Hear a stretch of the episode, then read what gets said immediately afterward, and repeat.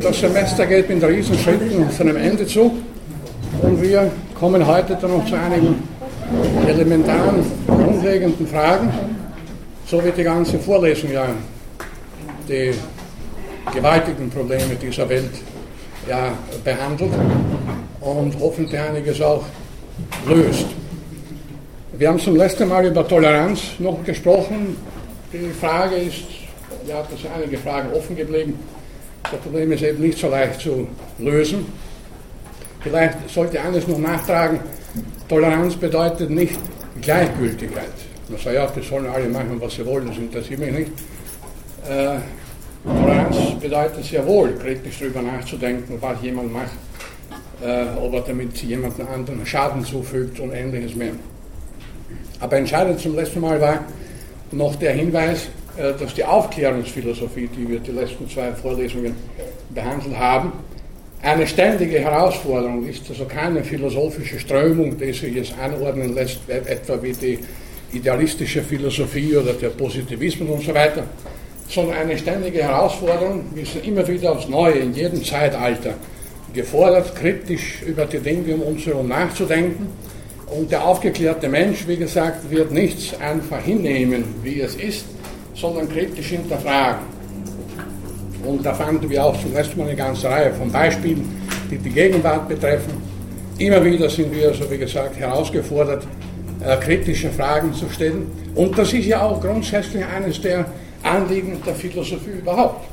Ich habe zu Beginn der Vorlesung ja vor ein paar Monaten schon gesagt, dass die Philosophie eine kritisierende Funktion hat und dass das eine ihrer Hauptaufgaben war und natürlich nach wie vor ist und auch bleiben wird. Im Kontext mit der Aufklärung habe ich auch auf die Bedeutung der Bildung hingewiesen. Bildung heißt nicht Ausbildung, es heißt das Erkennen von Zusammenhängen, das Vermögen, eine Synthese, ein Weltbild letzten Endes äh, zu etablieren, sich in der Welt also auch zurechtzufinden und dabei auch einige der entscheidenden Fragen äh, beantworten zu können, äh, die sich nicht reduzieren lassen oder nicht beantworten lassen mit äh, bloß enzyklopädischem Wissen, mit einer bloßen Aneinanderreihung von Einzelheiten. Vielleicht noch äh, gewissermaßen als Anschub eine allgemeine Bemerkung, bevor wir weitermachen äh, zum Verhältnis Biologie und Philosophie. Äh, die Vorlesung heißt ja Philosophische Probleme der Biologie oder der Biowissenschaften. Eigentlich hätte ich die Vorlesung anders äh, betiteln können oder sollen, aber das ist jetzt am Semesterende mehr oder weniger entscheidend zu spät. Äh, philosophische Konsequenzen aus der Biologie, philosophische Konsequenzen aus den Ergebnissen und Theorien der gegenwärtigen Biologie. Es ist sehr zu bedauern, dass viele Biologen sich nicht mit Philosophie beschäftigen, sondern völlig desinteressiert an allgemeinen, allgemeinen Fragen, philosophischen Fragen vorbeigehen, obwohl eben verschiedene der biologischen Konzepte der Gegenwart entscheidend äh, philosophische Bedeutung aufweisen. Es ist genauso zu bedauern, dass viele Philosophen an den Ergebnissen der Biologie völlig vorbeigehen und nach wie vor so tun, als ob es überhaupt die Biologie oder verschiedene ihrer Disziplinen überhaupt nicht gäbe. Das hat mein früherer Lehrer Erhard Oeser einmal treffend äh, betont, treffend bemerkt in Bezug auf die Evolutionsbiologie, die Evolutionstheorie. Äh, viele Philosophen tun nach wie vor so, als ob es Darwin, als ob es die Evolutionstheorie überhaupt nie gegeben hätte. Und das ist natürlich falsch, denn die Evolutionstheorie, zumal als das tragende Konzept der Biologie, als einen der zentralen naturwissenschaftlichen Theorien überhaupt, hat enorme philosophische Konsequenzen, von denen wir hier auch einige besprochen haben bzw. besprechen. Konsequent zu Ende gedacht, wie ich schon betont habe, bedeutet das Evolutionsdenken ganz allgemein äh, verschiedene der im Rahmen der klassischen Aufklärungsphilosophie äh, postulierten äh, Anliegen. Wenn man die Evolutionstheorie konsequent zu, denken, zu, zu Ende denkt, kann man zum Beispiel, das habe ich schon betont, ich betone es noch einmal, kein Rassist sein oder die Evolutionstheorie, obwohl sie natürlich in der Geschichte vielfach missbraucht wurde, wie man weiß, Sozialdarwinismus, aber das würde hier zu weit gehen, sich näher damit zu beschäftigen, ist eine richtig verstandene Evolutionstheorie äh, durchaus kompatibel mit humanistischen Anliegen. Und auf den sogenannten evolutionären Humanismus habe ich ja in einer der letzten Vorlesungen auch schon hingewiesen. Gut, und damit kommen wir zu einer anderen äh, philosophischen Richtung oder Strömung, zu der die Biologie, zumal Evolutionstheorie, durchaus einiges beizutragen vermag.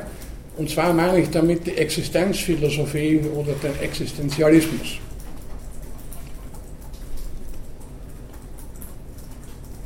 Was bedeutet Existenzphilosophie? Was bedeutet Existenzialismus? Wie der Name schon sagt, äh, befasst diese philosophische Richtung, jetzt ganz allgemein gesagt, mit der menschlichen Existenz und mit all den damit verbundenen Problemen. Einige davon haben wir schon angesprochen, andere werden hier noch zu diskutieren sein.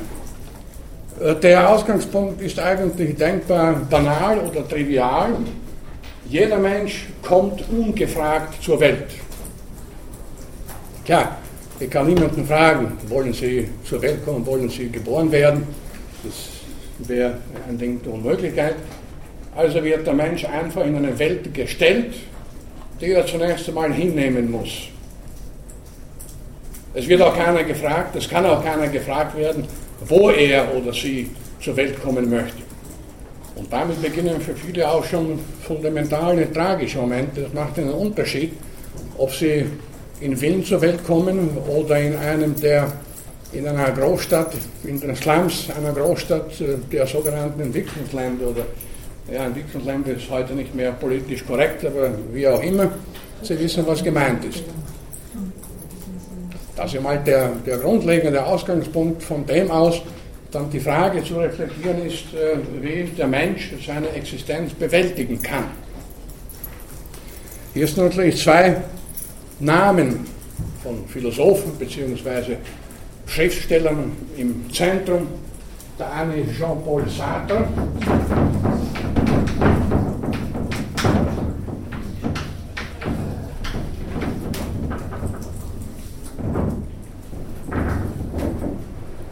Diese Tafel hier muss jemand konstruiert haben, äh, der den Vortragenden zu quälen beabsichtigt. Wenn man das weiter nach unten gibt, da kann man sich die Finger quetschen.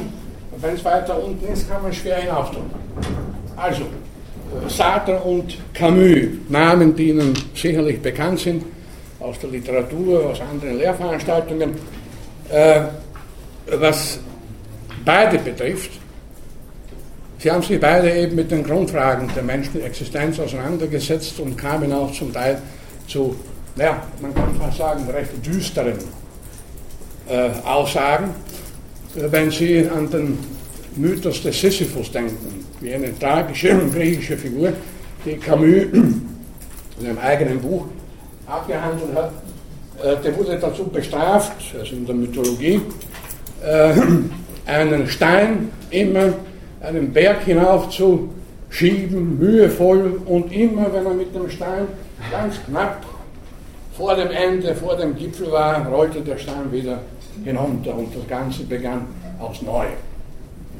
Der musste das sein ganzes Leben lang, oder überhaupt, ich weiß nicht, wie lange in der griechischen Mythologie dem alten Sisyphus äh, diese Bürde aufgetragen worden war.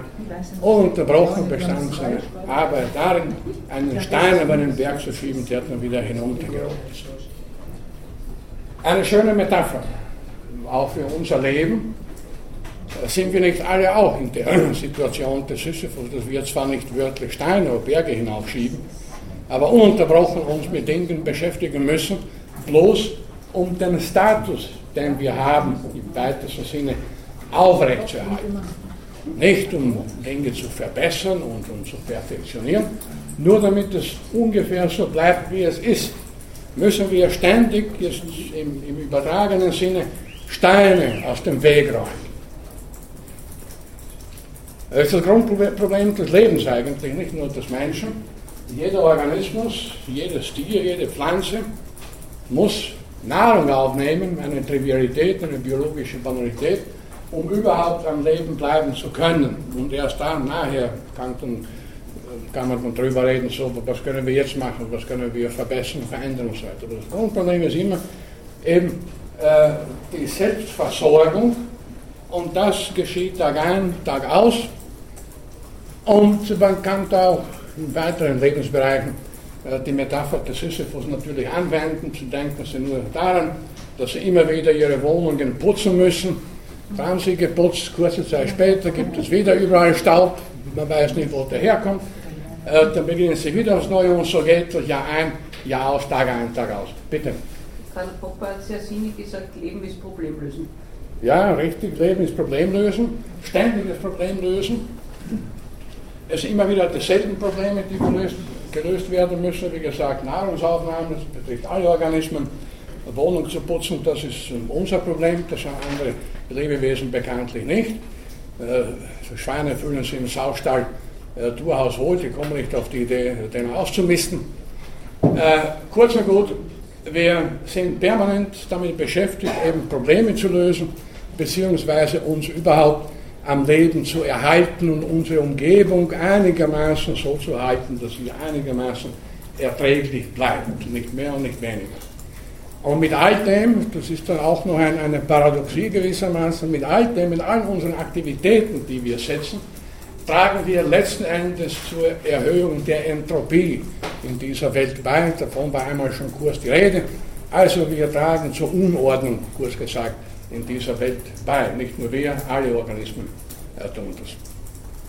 Also insoweit kommt man zu dem Schluss, äh, dass die Sisyphus-Arbeit, um bei dieser Metapher zu bleiben, letzten Endes nichts anderes bedeutet als das, was im Rahmen der Evolutionstheorie eine Banalität darstellt.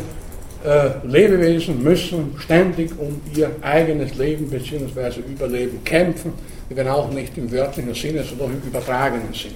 Bitte schön. Eine Nachfrage zur Entropie. Könnte man nicht auch denken, dass Organismen das genau gehen könnten, dass sie die Entropie. Bitte? Könnte man nicht denken, dass Organismen das genau gehen könnten, dass sie Entropie reduzieren? Weil wir sind ja sozusagen wesentlich besser organisiert als.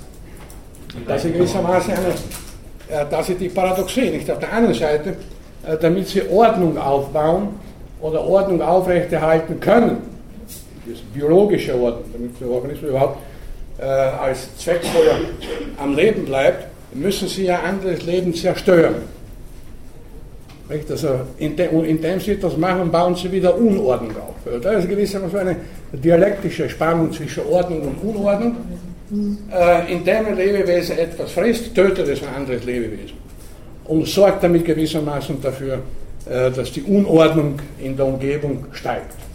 Mit anderen Worten, äh, der Organismus, und zwar jeder Organismus, ob der menschliche oder ein anderer, kann seine eigene Ordnung nur auf Kosten der Ordnung anderer aufrechterhalten.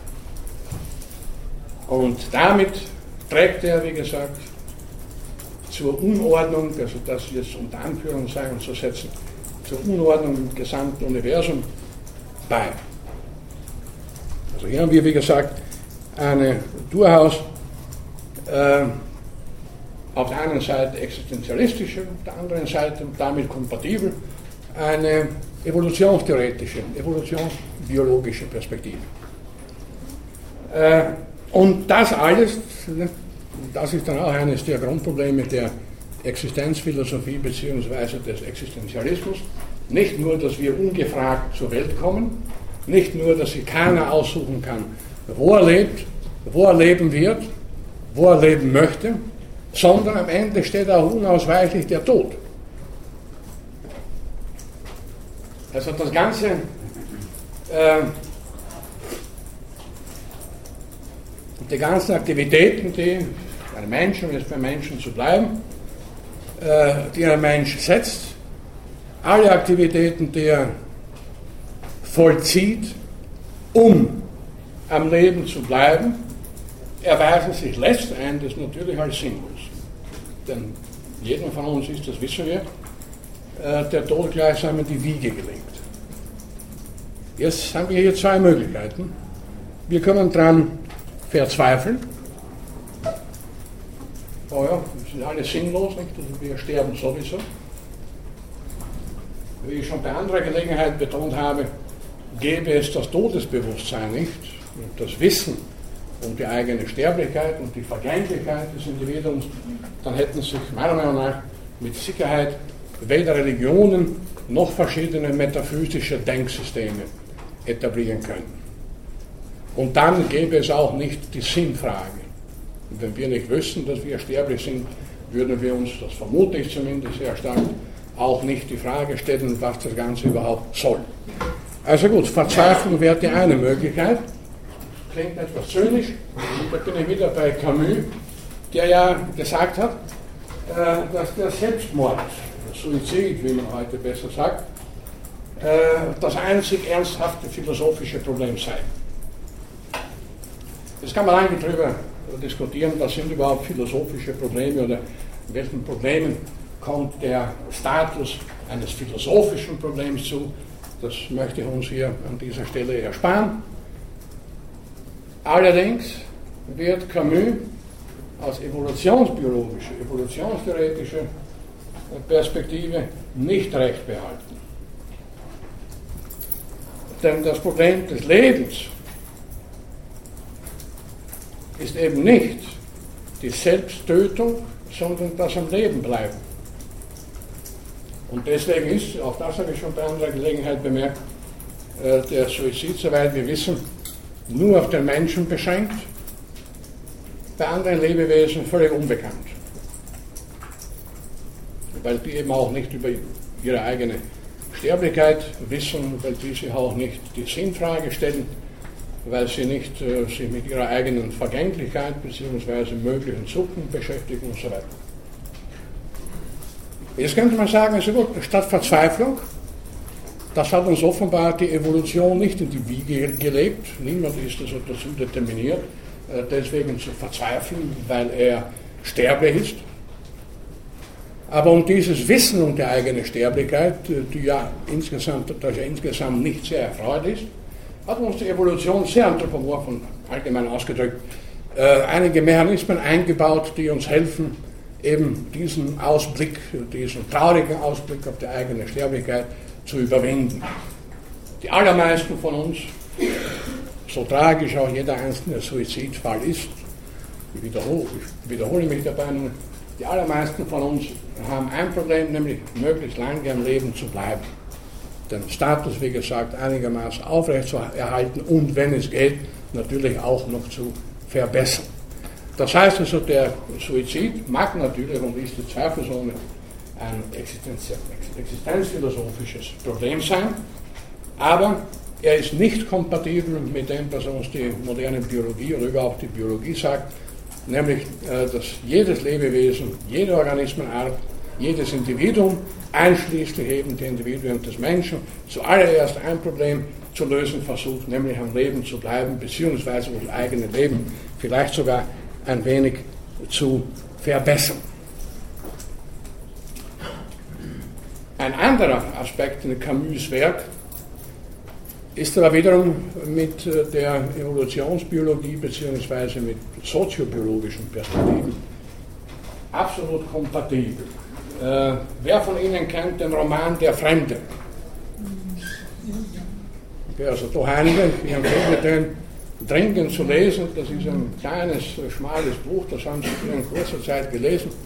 Sehr spannend, sehr packend, für die, die ihn nicht kennen, nur mit einigen wenigen Sätzen der Inhalt. Ein junger Franzose lebt in Algier, ziemlich teilnahmslos dahin, er geht seiner Arbeit nach, entwickelt dabei aber keinen besonderen Ehrgeiz, ist nur bestrebt, einigermaßen seinem Chef gerecht zu werden, den nicht zu enttäuschen. Ansonsten interessiert ihn eigentlich nicht viel. Er weiß nicht einmal, äh, wie alt seine Mutter genau geworden ist, ungefähr 60 meinte er, nachdem er äh, gefragt wurde, nach deren Beerdigung, wie lang sie wurde. Also nicht einmal das weiß er genau. Äh, dann lernt er eine Frau kennen, die fragte, wer sie heiraten möchte. Ja, es ist ihm eigentlich egal. Wenn sie will, können sie heiraten, wann immer sie es möchte. Und so geht das dahin. Wie gesagt, in Teilnahmslosigkeit und äh, dann wird er durch einen Zufall, könnte man fast sagen, an einem heißen Sommertag am Strand zu mördern. Er erschießt einen Araber. Äh, zunächst denkt er auch hier, naja, das ist ein einfacher Fall, nicht wahr? Man kann das als Notwehr oder so vielleicht interpretieren und hat keine besondere äh, Sorge oder keine besondere Besorgnis, als er da eingesperrt und vor Gericht gestellt wird und dann wird er zum Tode verurteilt. Und erst am Ende, am Schluss des Buches, merkt er, dass er alles falsch gemacht hat. Und das ist jetzt der Punkt. Merkt er, dass Leben Mitleben heißt. Und nicht eben Leben in teilnahmsloser Gleichgültigkeit.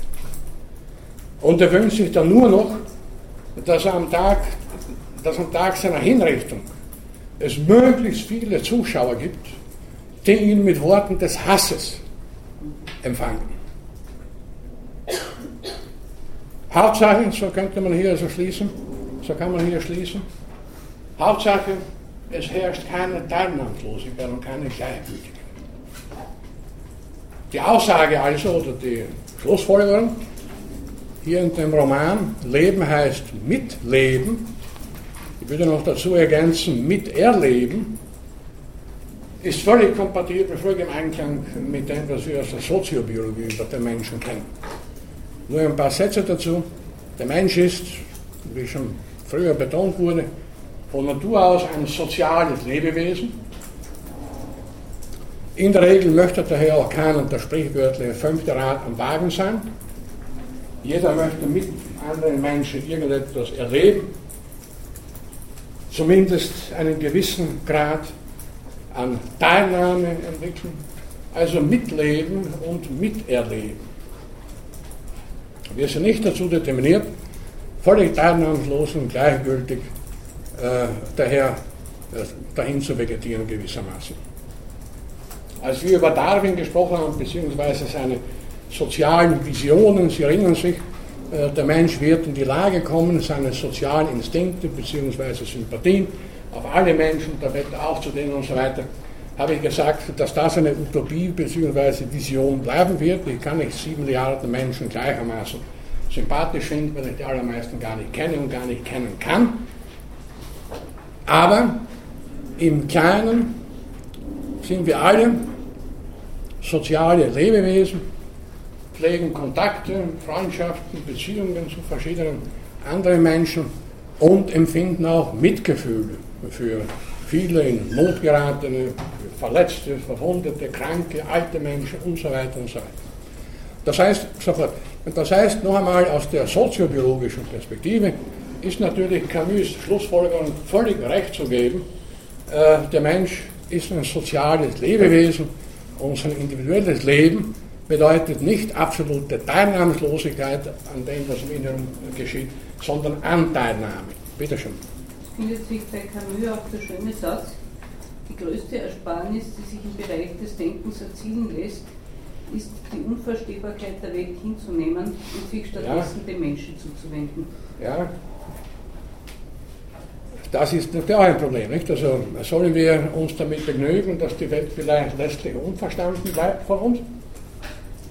würde man aus naturwissenschaftlicher Perspektive natürlich verneinen. Wir versuchen ja gerade, die Welt zu erklären und auch zu verstehen.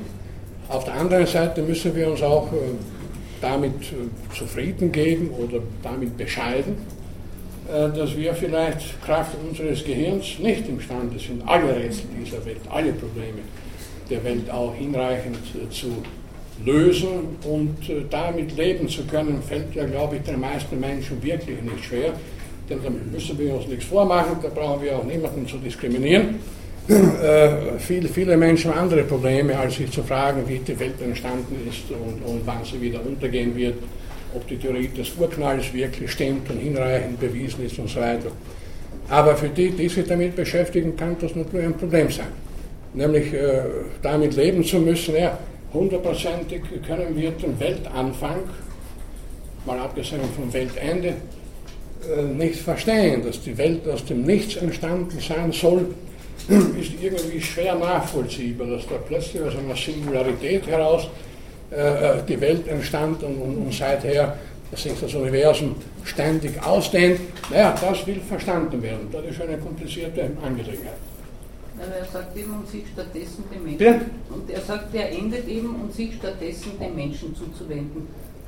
Das, ja, das würde ich auch sagen, bevor wir uns äh, in die Verzweiflung treiben lassen, weil wir äh, den Anfang der Welt nicht hundertprozentig verstehen, können wir uns bemühen, hier in dieser Welt, die ja längst existiert, irgendetwas zu lösen, und zwar im Sinne auch anderer Menschen zu leben, Menschen zu helfen, äh, Ungerechtigkeiten in der Welt, äh, aus der Welt zu schaffen und vieles andere mehr. Da sind wir dann auch wieder bei den Forderungen der alten Aufklärungsphilosophen. Natürlich stehen wir auch hier vor einer äh, Paradoxie gewissermaßen. Auf der einen Seite also äh, der Forderung, und das ist uns ja, wie gesagt, aus soziobiologischer Perspektive von Natur aus mitgegeben, eben mit anderen Menschen zu leben, Anteilnahme zur Entwicklungszeit. Auf der anderen Seite empfinden wir auch leicht einen sozialen Überdruck. Kein Mensch, in der Regel kein Mensch natürlich, bestrebt, ständig vor anderen gewissermaßen belagert zu werden und umzingelt zu werden. Er möchte auch seine Ruhe haben. Und da muss man natürlich als Individuum, je nach eigener Veranlagung, je nach Sozialisierung und so weiter, schauen, ein einigermaßen befriedigendes Maß zu finden. Ein Maß, äh, das das eigene Ich nicht überfordert, nicht sozial überfordert, wie gesagt, keinen sozialen Überdruck entstehen lässt, auf der anderen Seite aber auch zu vermeiden, äh, die Entwicklung von Teilnahmslosigkeit und, und Kälte gegenüber äh, dem, was andere Menschen zu, äh, zustößen zugestoßen ist. Es ist natürlich kein Zufall, äh, dass ein anderer Franzose, der aber jetzt nicht primär Philosoph oder Schriftsteller war, eher sekundär, aber da ist oft die Grenze schwer zu ziehen. Ein Biochemiker, Biologe, Biochemiker, Jacques Monod,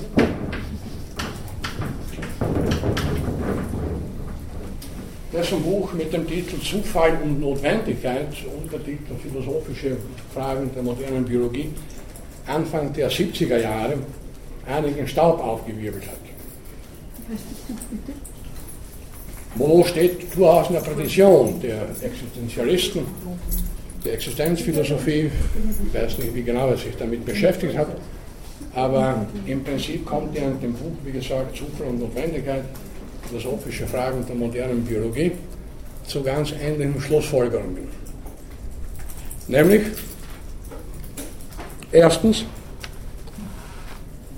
der Mensch, meint er, ist ein Zigeuner am Rande des Universums.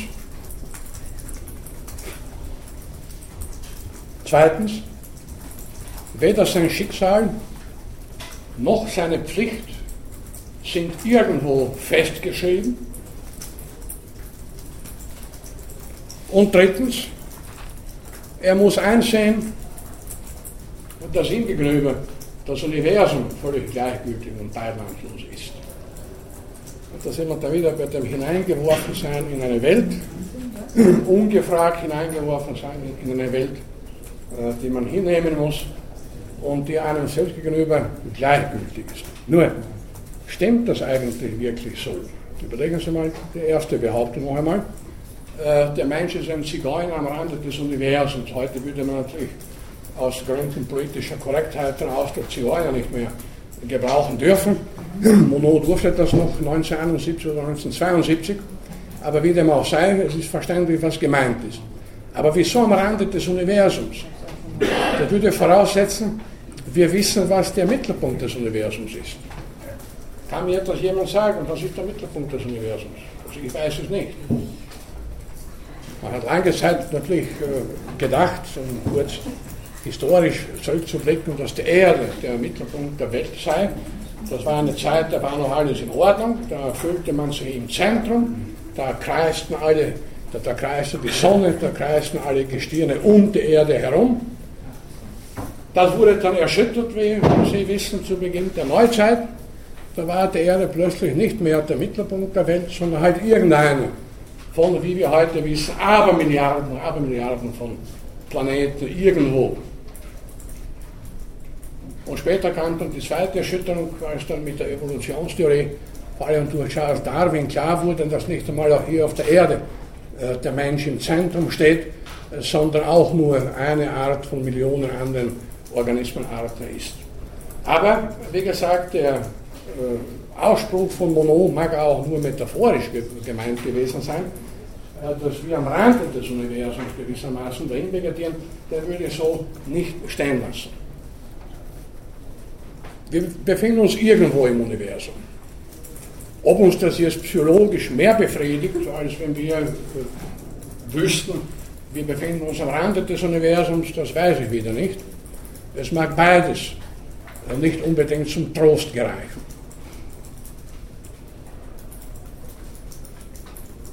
Man könnte auch sagen, ja, was geht uns das an? Wir leben hier auf dieser relativ kleinen Erde ob sich die erst am Rande des Universums befindet oder in dessen Zentrum oder irgendwo dazwischen, kann uns eigentlich gleichgültig sein. Was das Zweite betrifft, weder das Schicksal noch die Pflicht des Menschen ist, sind irgendwo festgeschrieben, hatte Monod zweifelsohne recht. Nach allem, was ich auch früher in der Vorlesung ausgeführt habe über Zwecke, über Absichten und so weiter, können wir heute nicht davon ausgehen, dass unser Dasein äh, von vornherein determiniert war, äh, dass wir nur, jetzt noch einmal metaphorisch gesprochen, im Geschichtsbuch der Natur nachlesen müssten, um auch unsere Pflichten zu erkennen.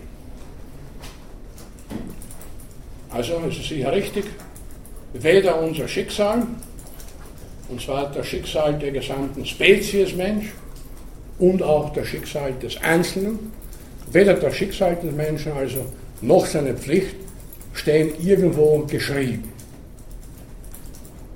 Mag eine wiederum düstere Perspektive sein, aber umgekehrt auch Hoffnung geben. Denn erinnern Sie, äh, erinnern Sie sich bitte, was ich über den Historizismus zum letzten Mal kurz gesagt habe, also die Auffassung, dass die Geschichte determiniert ist, im Vorhinein bestimmt ist. Wir sind gewissermaßen nur die Marionetten der Geschichte. Im Gegensatz zu dieser Auffassung äh, können wir ja, nachdem unser Los oder unser Schicksal und unsere Pflicht nirgends geschrieben stehen, ja, das Schicksal und unsere Pflichten selber in die Hand nehmen. Das mag vielleicht etwas mehr Anstrengung erfordern, als wenn eh schon alles klipp und klar festgelegt ist, aber es ist vermittelt doch auch ein gewisses Gefühl der Befreiung. Ja, und das dritte, was, die dritte Grundthese von Monod, nämlich, äh, dass das Universum uns gegenüber teilnahmslos bzw. gleichgültig ist. Ich würde sagen, nicht einmal teilnahmslos oder gleichgültig, weil schon die Ausdrücke Teilnahmslosigkeit oder Gleichgültigkeit irgendeine Art Bewusstsein voraussetzen. Das wird dem Universum nicht zuschreiben können. Also das Universum ist uns gegenüber nicht teilnahmslos oder gleichgültig, sondern gar nichts. Es existiert in seinen Milliarden, Abermilliarden von Sonnen und Planeten und Galaxien und kennt uns ja gar nicht.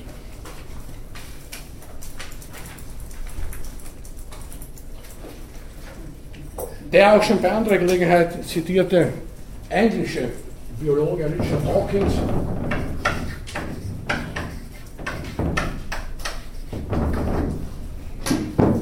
meinte auch einmal in ähnlicher Form, dass äh, die Natur uns gegenüber gleichgültig sei und auch da, analog zu dem, zur Gleichgültigkeit des Universums, würde ich sagen, wieso gleichgültig? Die Natur ist einfach da, in ihren unterschiedlichsten Ausprägungen, Berge, Flüsse, Täler und was es da alles gibt. Äh, da ist keine Spur von Gleichgültigkeit, da ist gar nichts. Und da gibt es kein Bewusstsein oder kein keine Absicht.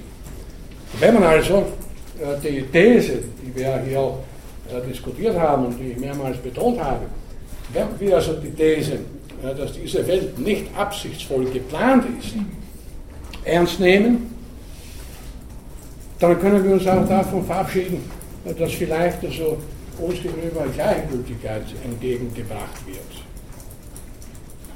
Nur wir Menschen können gleichgültig sein, wenn wir das Gegenteil, nämlich Teilnahme, Anteilnahme auch kennen. Was kann ich von einem Berg oder von einem Stein erwarten oder von einem vom Mond? Also Anteilnahme empfindet mit, mit, mit Lebewesen und mit uns Menschen, wäre irgendwie eine absurde Vorstellung, es sei denn, man geht zurück in äh, alte animistische Vorstellungen, wonach dann jeder Baum, jeder Stein, jedes Naturobjekt letzten Endes eine Seele besitzt. Aber gut, wenn man dieser äh, Richtung anhängt, dann schaut die Welt sowieso völlig anders aus. Und da hatte Monod auch recht, wenn er meinte, der alte animistische Bund sei zerbrochen. Jetzt wissen wir, wir sind in der Unermesslichkeit des Universums allein. Bitte. Äh. Etwas lauter, bitte. Ja, die Vertreibung der, der Gottes aus den Es nicht verstanden. Vertreibung Gottes aus den Naturwissenschaften. Ja, ja, ja, danke. Äh, Vertreibung Gottes ist aus der Natur. Wenn man, es ist eigentlich eine äh, in gewissem Sinne ganz witzige Angelegenheit, äh, das würde eigentlich voraussetzen, wir glauben ja an Gott, deswegen könnten wir ihn nicht vertreiben. Ich kann ja jemanden vertreiben, der da ist, oder von dem ich denke, dass er da ist. Aber es ist natürlich völlig recht, wenn man die Geschichte der Naturwissenschaften nimmt, dass also allmählich durch die Konzepte der Kosmologie, durch die Evolutionstheorie und so weiter, äh, der Platz, den Gott im Denken vieler Menschen eingenommen hat, der nach wie vor einnimmt, natürlich immer enger wird. Bitte. Äh, ich habe vor einigen Tagen einen Vortrag von Professor äh, äh, Thieren gehört und auch Ja. äh, der Physikprofessor Zeilinger heißt er, glaube die haben etwas sehr Schönes gesagt. Also dieses, äh, die Naturwissenschaft, also die Wissenschaft einerseits und die Religion andererseits, widersprechen sich gar nicht so äh, extrem. Es ist nur eine andere Ebene, von der aus man äh, den Dingen sich nähert.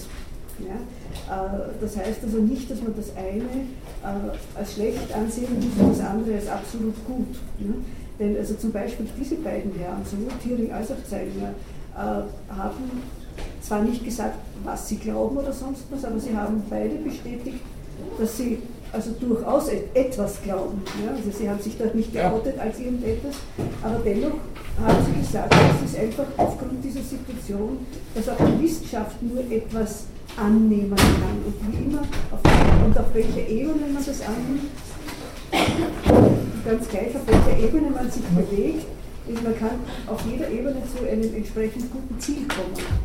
Also ich weiß nicht, ob ich schon gesagt habe hier in der Vorlesung, es ist eine Tatsache natürlich, dass ungefähr nach neueren äh, Kenntnissen 81 Prozent aller Menschen an irgendetwas glauben. Das muss nicht also der Gott des Alten Testaments sein oder der weiße Herr mit dem langen Bart irgendwo im wörtlichen Sinne. Aber Religion scheint also weltweit sehr weit, sehr verbreitet zu sein und muss also, wie man aus soziobiologischer, evolutionstheoretischer Sicht meint, einen Anpassungsvorteil für die betreffenden Menschen haben, sonst hätte es sich ja nicht so weit entwickelt. Das ist mal die eine Tatsache. Eine zweite Tatsache, sofern man entsprechenden Untersuchungen glauben darf, äh, unter Physikern äh, findet man nach wie vor einen relativ hohen Anteil an gläubigen Menschen, nicht aber unter Biologen. Man hat vor ein paar Jahren in den USA Umfragen gemacht, äh, ich habe jetzt die genauen Zahlen nicht mehr im Kopf, aber bei Biologen ist der Anteil gläubiger Menschen vielleicht ein halbes Prozent. Bei Physikern, ich weiß nicht, 20 oder 25 Prozent vielleicht. Also das das? waren zwei Tatsachen. Die Frage, wie kommt es? Warum findet man unter Physikern viel mehr religiöse Menschen als unter Biologen? Ich glaube, also für, für meinen Teil sagen zu können, weil Biologen äh, stehen mehr im Leben. Die? Nicht? Physiker befassen sich mit abstrakten Naturgesetzen oder Kosmologen mit mathematischen Modellen der Weltentstehung. Es gibt unter Kosmologen ausgesprochene Atheisten, das sei nicht verschwiegen, aber eben unter Biologen wesentlich mehr. Äh, es mag, wenn man also, wie gesagt, hochkomplizierte mathematische Berechnungen, sich mit Naturgesetzen und so weiter beschäftigt, ja, durchaus Platz für Gott bleiben. Für mich, äh, zynisch wie ich bin, äh, ist oft zwischen Physik und Metaphysik die Grenze nicht leicht zu sehen. Ich erinnere mich an Tagung in Klagenfurt vor ein paar Jahren. Ich fragte, waren und dort Referenten, vor allem zwei oder drei äh, Physiker, Quantenphysiker, Quantenmechaniker. Ich muss gestehen, ich verstehe von diesem Gebiet so gut wie nichts. Ich habe mir die Vorträge angehört und es fiel mir schwer, da einen Unterschied zu machen zwischen Physik und Metaphysik. Ja, was die da vorgerechnet haben, genauso äh, unglaublich oder unbegreiflich, wie äh, wenn ich altherkömmliche metaphysische Prinzipien nehme. Äh, da ist in der Regel der Biologe, die Biologin natürlich mit konkreteren Dingen beschäftigt. Wobei noch vielleicht hinzuzufügen ist, dass es innerhalb der gesamten Biologie, die ja auch in unzählige Disziplinen zersplittert ist, dass dort wiederum vor allem unter Evolutionsbiologen und Neurobiologen bzw. Hirnforschern sich praktisch überhaupt kein gläubiger Mensch findet. Das muss ja Gründe haben. Nicht? Also, also der, der Evolutionsbiologe befasst sich mit der Entwicklungsgeschichte der Lebewesen, sieht, wenn er die Theorie Darwins ernst nimmt, also den ständigen Wettbewerb muss da sein, fressen und gefressen werden, äh, Geburt und Tod, was wir vorhin auch gesagt haben, alles ist im Grunde genommen von vornherein ja zum Tode verurteilt, aber da können Sie ja unseren bekannten Dichter Thomas Bernhard nehmen, da finden Sie viele solcher Sprüche, die da sehr gut hineinpassen, etwa wenn er in, in seinem Stück Heldenplatz einen der Akteure äh, sagen lässt, ja, mein Glück war es ja, dass ich ein ganzes Leben lang nicht an Gott geglaubt habe und gewusst habe, das Aus ist das Ziel. Oder so ein Spruch in einem Interview mit Bernhard, wo er sagt, ja, äh, am Ende krepiert sowieso alles. Da können Sie ja machen, was Sie wollen. Und der hat ja auch eine sehr deftige Sprache mitunter. Da können Sie auch nehmen, wenn Sie wollen. Es sind ja heutzutage schon viele Zehnjährige tot. Es kommen ja viele schon tot zur Welt. Einige werden dann 80 oder 90. Die haben halt mehr vom Leben gehabt, aber am Ende sind sie auch tot. Hat das alles weiß der Biologe, also das, und es ist umgekehrt immer wieder interessant, äh, dass viele äh, literarisch arbeitende äh, Persönlichkeiten, Thomas Bernhard, Camus und so weiter, äh, dass man da erstaunlich viel auch Biologie lernen kann. Wir haben eine gute Beobachtungsgabe und Sie können, das möchte ich nebenbei noch bemerken, oft aus literarischen Werken äh, mehr philosophischen Tiefsinn lernen als von so mancher äh, tiefsinniger philosophischer Abhandlung, die kein Mensch versteht. Ja, das ist, glaube ich, auch ein Problem, dass man die, die Poetik so, so ungern der Philosophie zuordnet. Also die Philosophen haben das nicht gerne, nicht? obwohl die Poeten unglaublich philosophische äh, ja, also Aspekte äh, haben. Nicht? Ein guter Poet äh, braucht vor allem viel Beobachtungsgabe und natürlich eine, eine, eine im weitesten Sinne philosophische Weltsicht. Denn solche Sprüche wie von Bernhard, von Camus, und da können Sie ja in der ganzen Literatur haufenweise zitierfähige äh, Aussprachen, Ausdrücke, äh, Sätze finden, äh, die letzten Endes sich auf die fundamentalen Probleme der Welt beziehen. Und eines meiner fundamentalen Probleme der Welt jetzt momentan ist, dass ich die ganze Zeit hier äh, kalte Getränke sehe und mein Mund völlig trocken wird, ich bitte ein paar Minuten und ja. geduldig etwas trinken. Das kann ich verstehen. Könnte man das so Maria wollte den mir den abgewandt. Ich.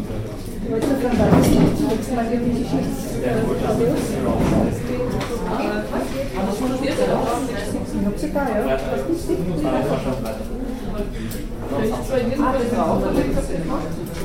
ja, aber dann ja, Speicherplatz genug hat? Ja, müsste man weiter eingucken. Ja, da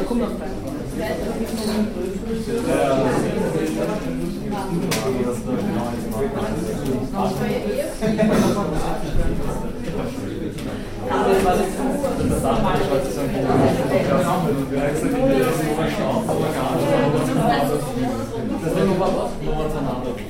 Entweder kann man dieses Zentrum messen, also Zentrum messen, heißt es kann man da alles wegkriegen.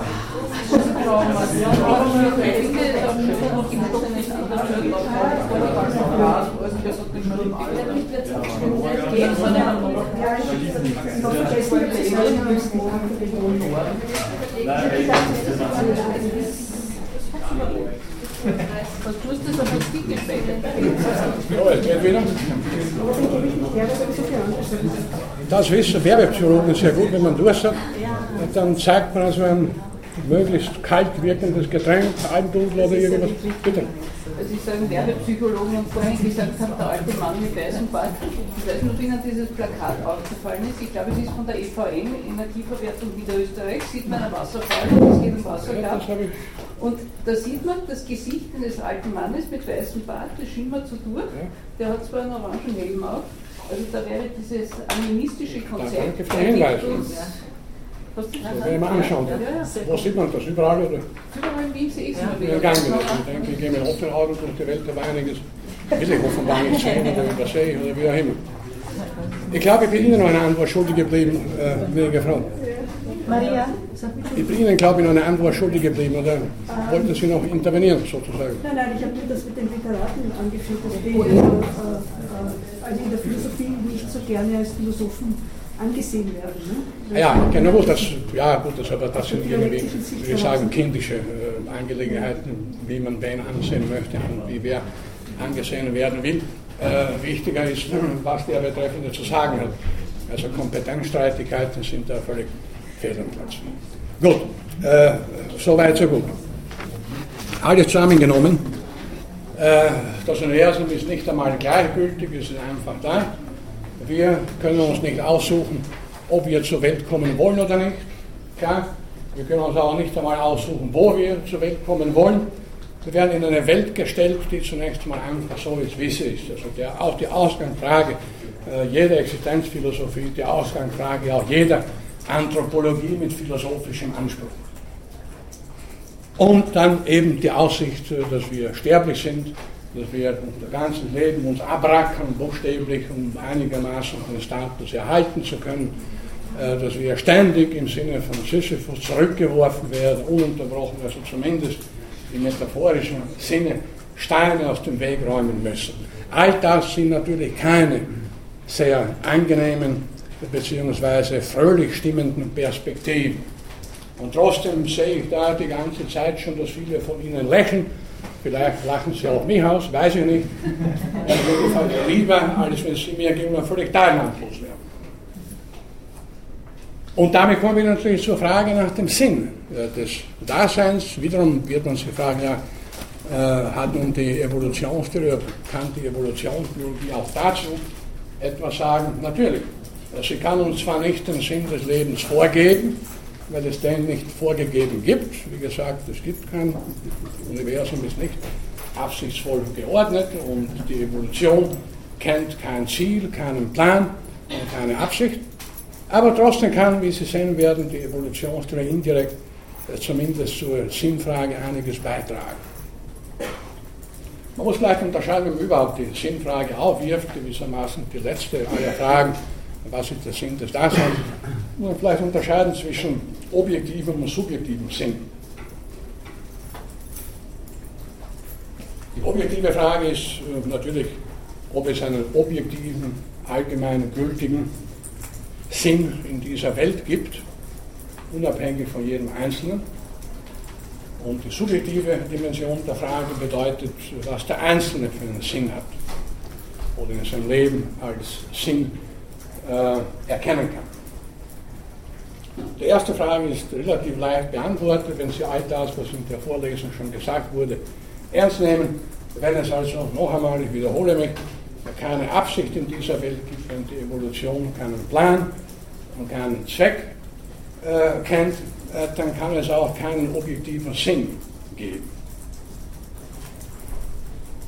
sondern wir müssen wohl davon ausgehen, dass wir in einem sinnlosen Universum existieren, leben. Das Universum mit alten Naturgesetzen, die es zusammenhalten, ist wieder etwas anthropomorph gesagt, ist einfach da, wie auch immer es entstanden sein mag, ob im Urknall vor 13 oder 14 Milliarden Jahren oder ob es schon immer da ist, sich immer wieder, wieder zusammenschrumpft, das Neue entsteht, ganz egal. Es ist einfach da und was soll es denn für einen Sinn haben? Natürlich können Sie sagen, na gut, ist das nicht letztlich auch eine metaphysische Aussage? Äh, nämlich, ob ich sage, das Universum hat einen Sinn, ich kann ihn aber nicht erkennen, oder ich sage, das Universum hat keinen Sinn. Beweisen kann ich natürlich keines von beiden.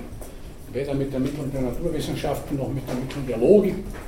Äh, es sind gewissermaßen natürlich beides metaphysische Aussagen oder metaphysische Konsequenzen, wenn Sie so wollen. Nur erscheint mir die zweite wahrscheinlicher als die erste.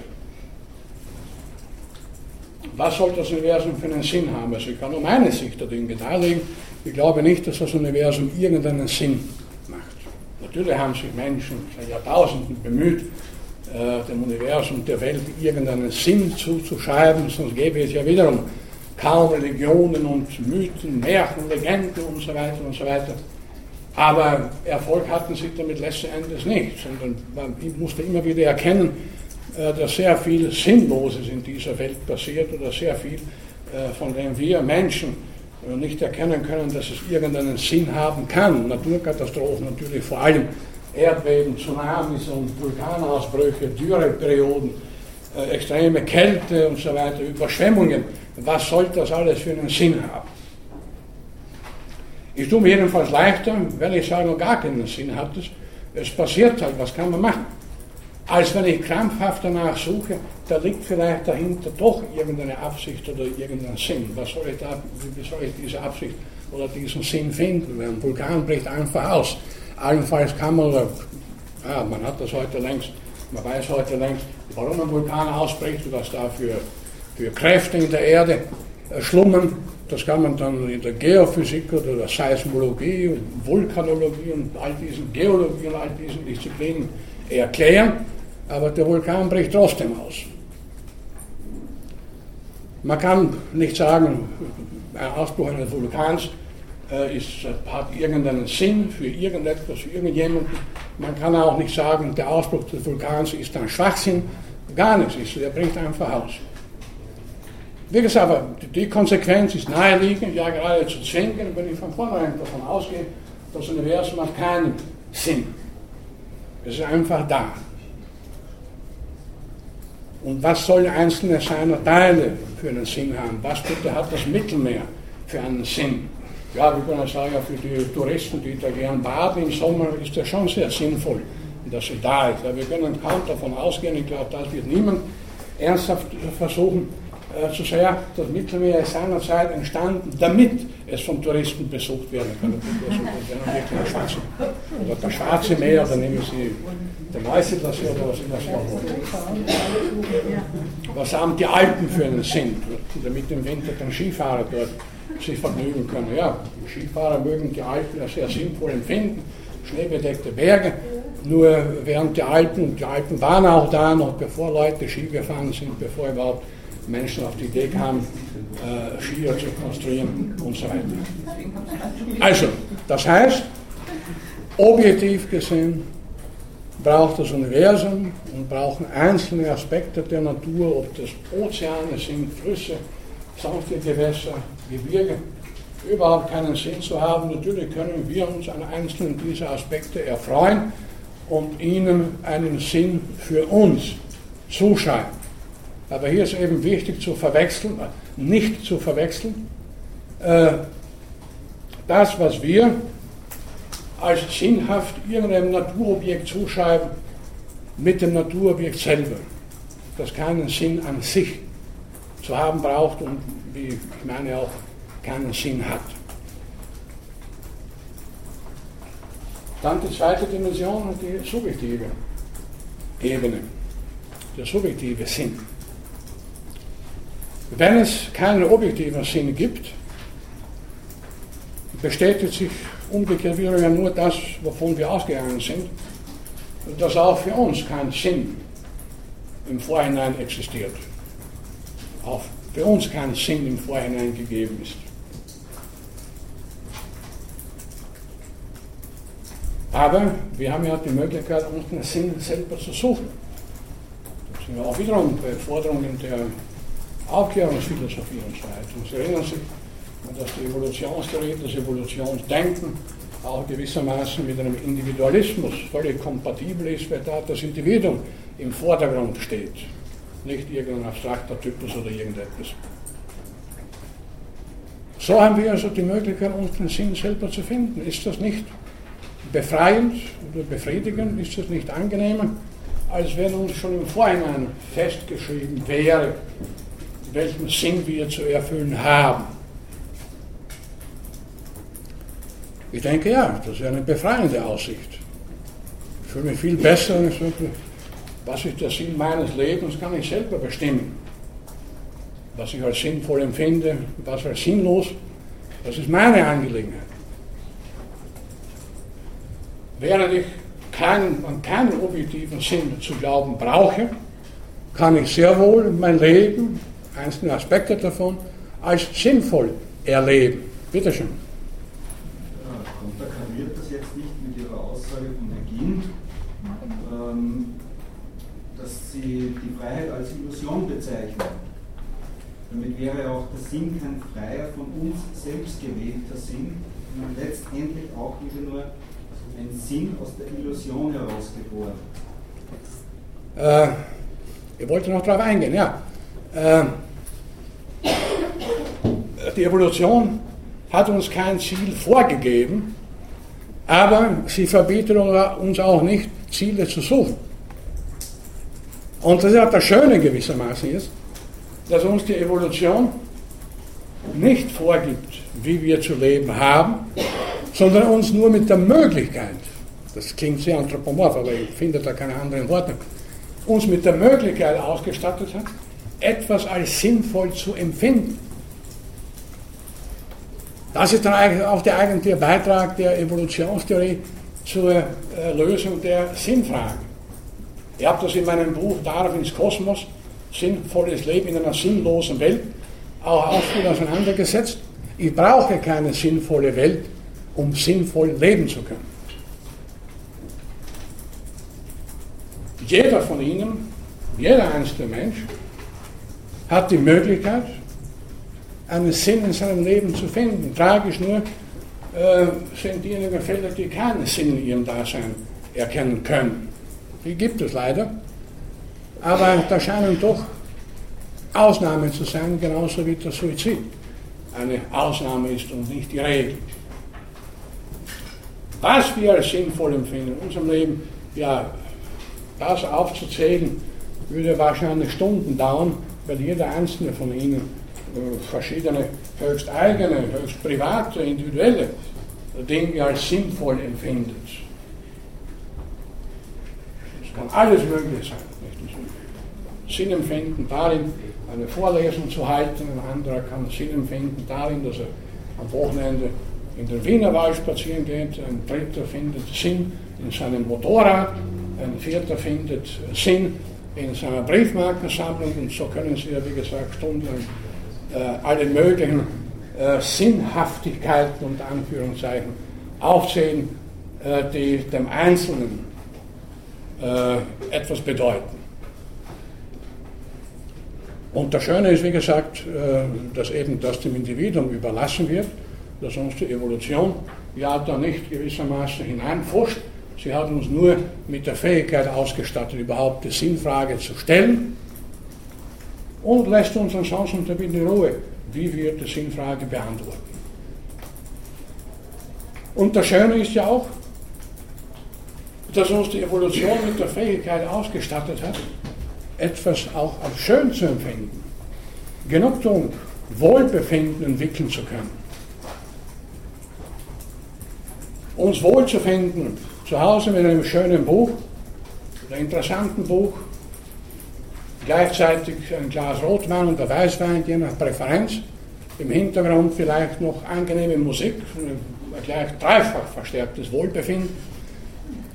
Das hat uns die Evolution ermöglicht, indem sie mit dem Gehirn ausgestattet hat, das eben nicht nur dazu da ist, um komplizierte Probleme zu lösen, sondern auch Wohlbefinden zu erzeugen. Dass es leider auch das Gegenteil gibt, Unwohlsein, das wissen wir. Und wer von uns kann sagen, dass er ununterbrochen täglich 24 Stunden sich wohlbefindet, das wäre schon fast unheimlich. Und wenn wir schon glauben, es geht uns wirklich so gut, dass es nicht mehr besser werden kann, dann wissen dann schon einige unserer lieben Mitmenschen, uns am Wohlbefinden etwas zu stören. Da kommt ein Brief vom Finanzamt oder irgendwas. Irgendwas findet sich immer, was das Wohlbefinden stören kann. Aber dass wir grundsätzlich, wie gesagt, Wohlbefinden entwickeln können, empfinden können, ist ja schon etwas sehr Positives.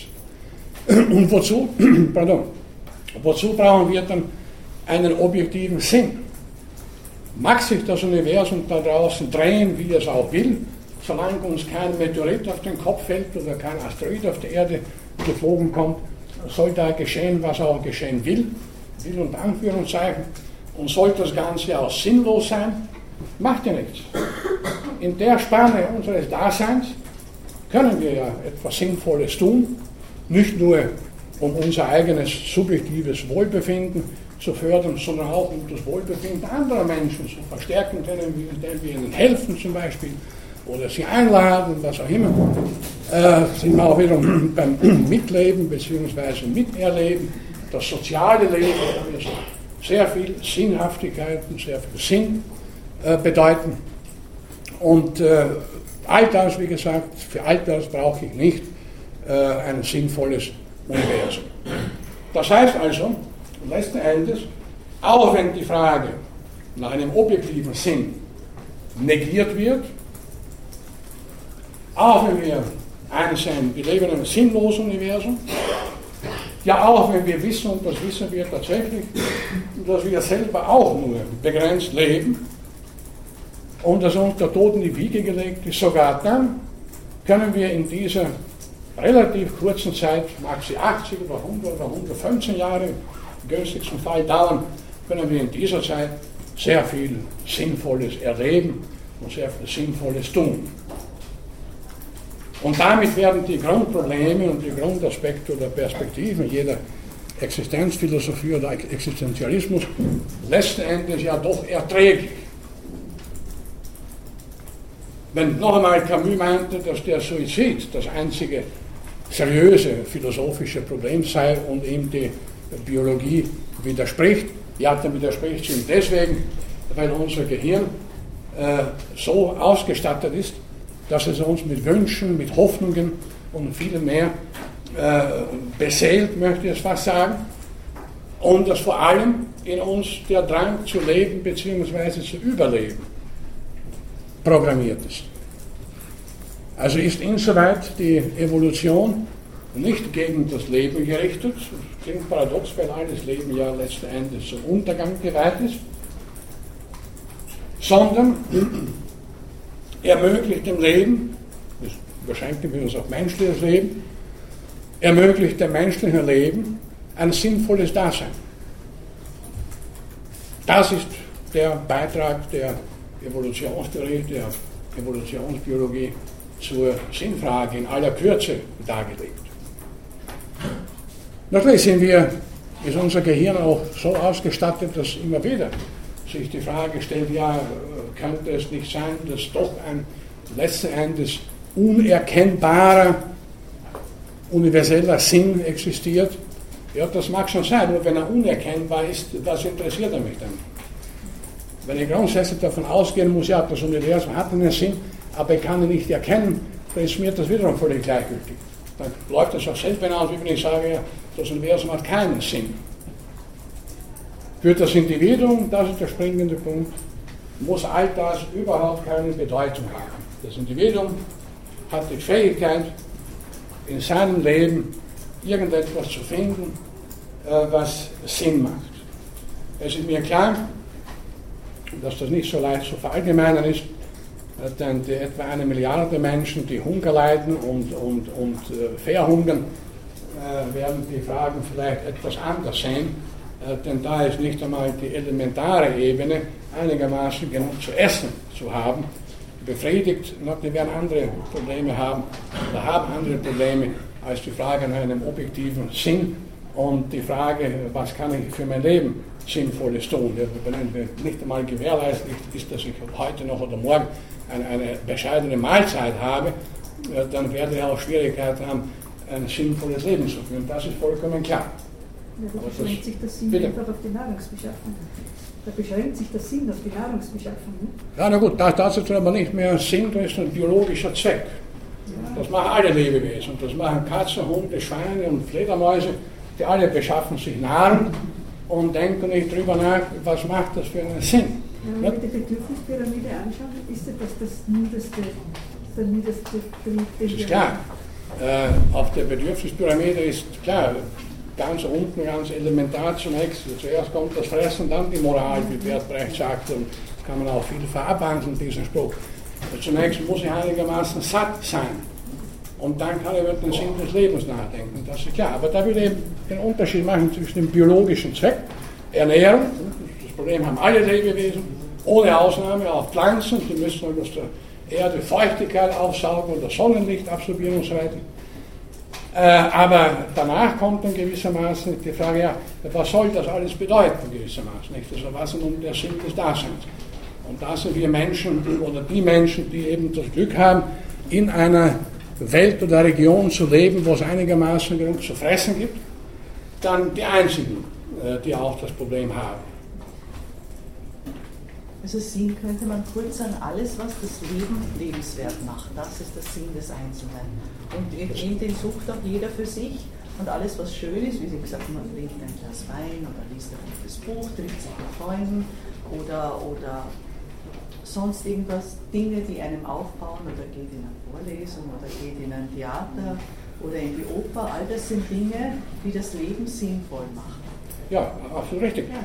Äh, natürlich, meine Damen und Herren, ich rede hier sehr allgemein, auf die Hunger habe ich schon hingewiesen, aber es ist mir klar, äh, dass viele Menschen in Situationen geraten können, vor allem sagen wir so, unheilbare Krankheit und so weiter, da wird schon ein bisschen schwierig. Daher auch der, oft der krankhafte Versuch, auch der Religionen, ja, Gott möchte uns prüfen und so weiter, das hat ja letzten Endes alles seinen Sinn. Darauf kann ich für meinen Teil verzichten. Nicht, denn, äh, oder auch krampfhaft danach zu suchen, warum bei einem Erdbeben, wir haben über das Erdbeben von Lissabon gesprochen, das ja eine Erschütterung, das eine ganze Denkweise erschüttert hat, das war nicht nur ein geologisches Ereignis, das hat den Glauben an die vollkommene Welt zerstört damals. Äh, wenn ich sowieso davon ausgehe, wir leben nicht in einer vollkommenen Welt und die Welt ist nicht sinnvoll organisiert, ne, dann ich auch, bin ich auch von dem Problem entbunden, äh, irgendeinen Sinn zu finden, klarerweise. Bitte. Aber ist das nicht sehr oberflächlich gedacht? Ja, ich meine. Ich meine, äh, also ich verstehe eigentlich unter einem sinnvollen Leben nicht nur, dass, dass es mir gefällt, was ich ein gutes Buch zu lesen, sondern da muss doch viel mehr dahinter sein. Also ich meine hier, ich meine hier vor allem, wenn jetzt, ich weiß nicht. Ich glaube nicht, dass es sein kann. Also ich meine, das ist also meine Meinung. Ich weiß nicht, wie viele Menschen täglich weltweit äh, verunglücken. Wie viele Menschen täglich weltweit verunglücken, weiß ich das nicht. Es müssen unzählige sein, die im Straßenverkehr ihr Leben lassen, die irgendwo herunterfallen, die bei einem Arbeitsunfall äh, äh, geköpft werden, grausamste Dinge mehr. Wieso soll ich dahinter einen Sinn suchen? ist tragisch genug, dass all das passiert. Was sollte das für einen Sinn haben? Da gibt es ja mitunter auch die skurrilsten Angelegenheiten, äh, wenn dann, wenn das skurril, je nach der Frage der Perspektive, wenn wie in England geschehen vor einiger Zeit ein, ein, ein, ein Autobus mit, mit Schulkindern äh, voll besetzt äh, verunglückt und viele der Schulkinder sind tot und es sind religiös erzogene Kinder, die zu einer Kirche fahren und da fällt es mir schon schwer, einen Sinn dahinter zu finden. Da tue ich mich leicht nur, es gibt keinen Sinn, das ist passiert, das ist tragisch, keine Frage. Äh, wenn ich die Sinnlosigkeit der Welt ernst nehme, bedeutet ja das für mich nicht, dass ich deswegen teilnahmslos bin. Im Gegenteil. Nur die Tragik, die viele Menschen erleben oder dann besser gesagt eben nicht, über, nicht mehr überleben, wird ja nicht besser oder schöner, wenn ich sage, das muss einen Sinn gehabt haben. Was soll es denn für einen Sinn gehabt haben, wenn da Kinder getötet werden aus heiterem Himmel? Ist etwa keinen Sinn. Oder wenn Kinder oder Erwachsene verhungern oder wenn tausende Menschen plötzlich von einem Erdbeben getötet werden und so weiter. Da tue ich mich leichter, wenn ich an die Evolutionstheorie glaube, wo es eben all das überhaupt nicht gibt. Dinge passieren einfach, ohne dass da ein Sinn dahinter steckt. Was sollte der, der, der Tsunami in Fukushima dafür einen Sinn gehabt haben? Das ist eine Tragödie, eine große, wie wir äh, alle wissen. Und solche Tragödien passieren ja, ja man könnte sagen, ununterbrochen, äh, von unterschiedlichem Ausmaß. Also die Tragik der Welt müssen wir natürlich ins Auge fassen. Und wenn wir keinen Sinn dahinter erkennen, ich erkenne keinen, dann bedeutet das aber nicht, noch einmal, dass sie völlig teilnahmslos bleiben. Das musste ja passieren, über der geologische Vorgänge ist das passiert. Es ist auch schwer, jemanden, der eine Tochter oder einen Sohn bei einem Autounfall verloren hat, äh, das Ereignis physikalisch zu erklären. Ja, das ist deswegen passiert, weil das Auto mit einer bestimmten Geschwindigkeit in die Kurve gefahren ist, aufgrund der Fliehkraft ist es herausgeflogen und so weiter. Das wird dem Vater des Kindes wenig helfen oder der Mutter, das ist ganz klar. Ja, äh, soweit also zum Schluss. Bitte. Aber der Suizid in einer ausweglosen Situation, wenn ein Mensch sein Leben absolut sinnlos empfindet, welchen Grund auch immer sei, dass er todkrank ist oder keine Aussicht mehr hat, ja, das, wir, haben drüber schon, wir haben darüber schon bei anderer also, Gelegenheit gesprochen. Es ist natürlich eine, eine relative Perspektive auch, nicht? Also es gibt Menschen, die erleben, überleben also katastrophalste äh, Lebenssituation, dass sie auch nur daran denken, sie umzubringen. Es gibt andere, die wegen, aus meiner Sicht, weiß ich nur, Liebeskummer so ein Blödsinn äh, sich erschießen. Äh, ein 17-Jähriger sieht das vielleicht wiederum anders. Und dann ist auch die Frage natürlich nach dem Moment äh, der Verzweiflung. So ein Mensch, der völlig verzweifelt, der sieht ja nicht, dass sich die Perspektive in Zukunft für ihn bessern könnte. Ich habe einmal gesagt, hier schon, wenn ich mich als 17-Jähriger umgebracht hätte, wären mir sicher viele Schweinereien erspart geblieben. Aber ich hätte auch nicht sehr viel Schönes erlebt, als ich erlebt habe. Ja, aber es gibt auch auswegslose Situationen für Menschen nicht. Also wenn eine Krankheit wirklich auswegslos ist, solche, solche Situationen gibt es. Dann Natürlich. die Entscheidung zu treffen, so etwas zu tun. Also das ich kann hier nur zum Abschluss ein Beispiel erzählen. Äh, da gab es in Wien hier einen alten Anatomieprofessor, äh, der sich erschossen hatte. Und das ist ein völlig nachvollziehbarer Fall. Der Mann stand so mitten im Leben gewissermaßen, der war dreimal verheiratet, zweimal geschieden. Dann hatte er, er war leidenschaftlicher Jäger, Lehrbücher der Anatomie geschrieben und so weiter und so weiter. Um, um die, den Charakter dieses Mannes vielleicht herauszustellen, ist es nicht uninteressant zu wissen, äh, dass er über die beiden Scheidungsprozesse genau Buch geführt hat und die ganzen Akten, so zwei dicke Ordner sind dann mitten im Wohnzimmer, Bücherwand gestanden und über dem ersten Ordner stand mit großen Buchstaben mit Filzstift geschrieben Ratte, über dem zweiten Sau. So hat also der Jäger seine beiden Ex-Ehefrauen tituliert, Ratte und Sau. Das mag schon einiges Licht werfen auf seine äh, Persönlichkeitsstruktur. Er wurde auch vor allem von einer der Ex-Ehefrauen sehr, sehr äh, gerichtlich bedrängt und, und gepfändet und was weiß ich. Aber all das konnte der natürlich nicht umbringen, was ihn umgebracht hat. Dass er im Alter von, ich weiß nicht, 84 oder 85 Jahren ein Hüftleiden bekam und merkte, er kann allmählich nicht mehr gehen. Als Anatom war ihm völlig klar, was da für Mechanismen dahinter liegen. Und er sah sich als Perspektive im Rollstuhl. Und dann hat er sich erschossen. Denn der wollte das eine Leben mit dem zweiten nicht tauschen. Der leidenschaftliche Jäger und alles, der war auch Mönchsammler, Briefmarkensammler, alles Mögliche. Äh, dessen Perspektive kann ich nachvollziehen.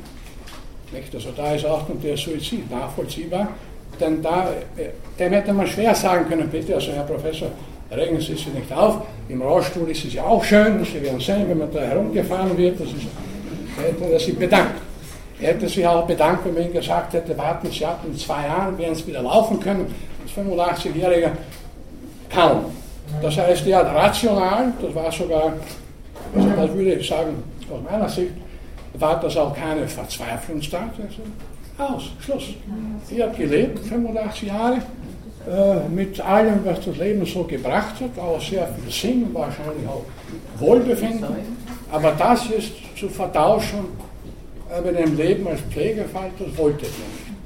Und diesen Fall erwähne ich zum Schluss ist deswegen, weil da muss man sehr auseinanderhalten, eben zwischen einem soliden, auch rational äh, vollzogenen Suizid, äh, der das ohnehin bald bevorstehende Ende gewissermaßen nach vorne verschiebt, weil der Betroffene eben in einem Leben im Rollstuhl dann keinen Sinn mehr erkennt.